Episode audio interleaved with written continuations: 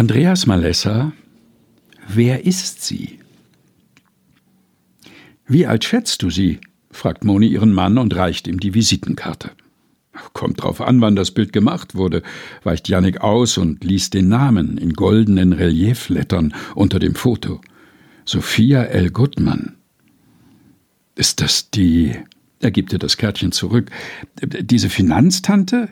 Die Analystin, von der. Genau, unterbricht ihn Moni. Von der niemand weiß, für wen sie arbeitet. Fonds, Stiftungen. Sie will mich treffen. Dich? Janik staunt zweifelnd. Seine Frau nickt. Weil ich Architektin bin, sagte sie am Telefon, und Mutter. Sie hat eine, naja, kindlich mädchenhafte Stimme. Äh, wie die Giffey, die Familienministerin? Nein, denkt Moni auf der Fahrt zum Treffpunkt. Sie klang reifer, abgeklärter. Da war auch was Verschmitztes in Sophias Stimme. Aber weder Google noch LinkedIn gaben was her. Ihre Homepage war schmallippig und Goodmans gibt's auf der Welt wie Müllers im deutschen Telefonbuch. Das sackblödes Navi. Das ist doch nicht die Zieladresse. Hier? Eine Spielhalle?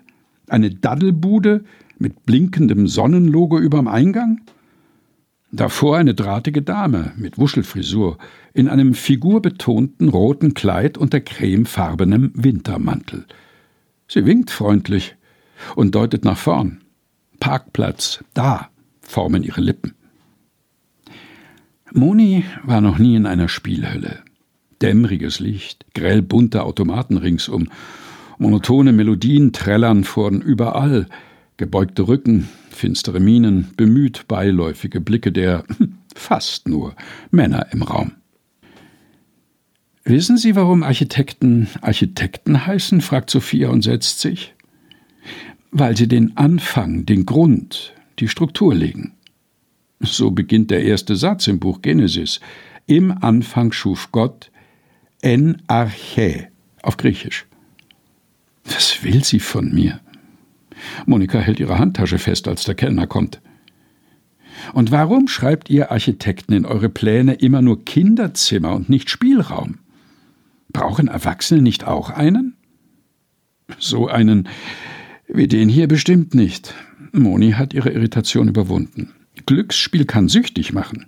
Stimmt.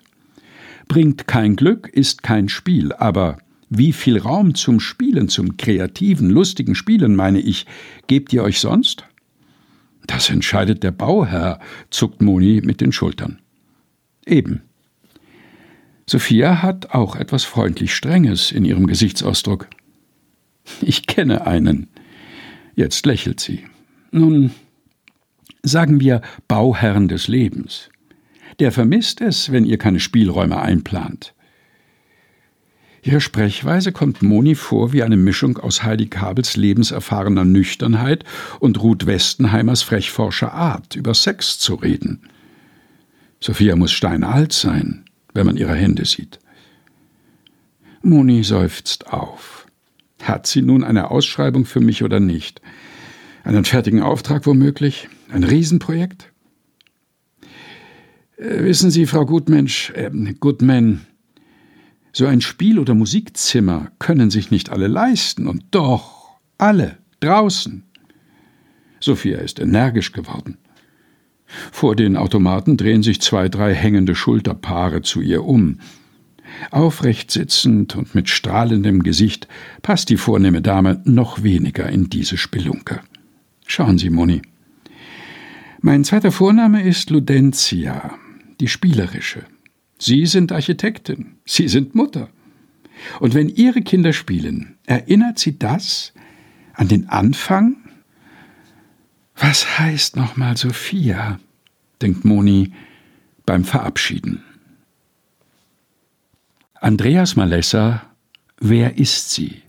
Gelesen von Helga Heinold. Aus Spielraum. Sieben Wochen ohne Blockade. Herausgegeben von Susanne Breit-Kessler in der Edition Chrismon.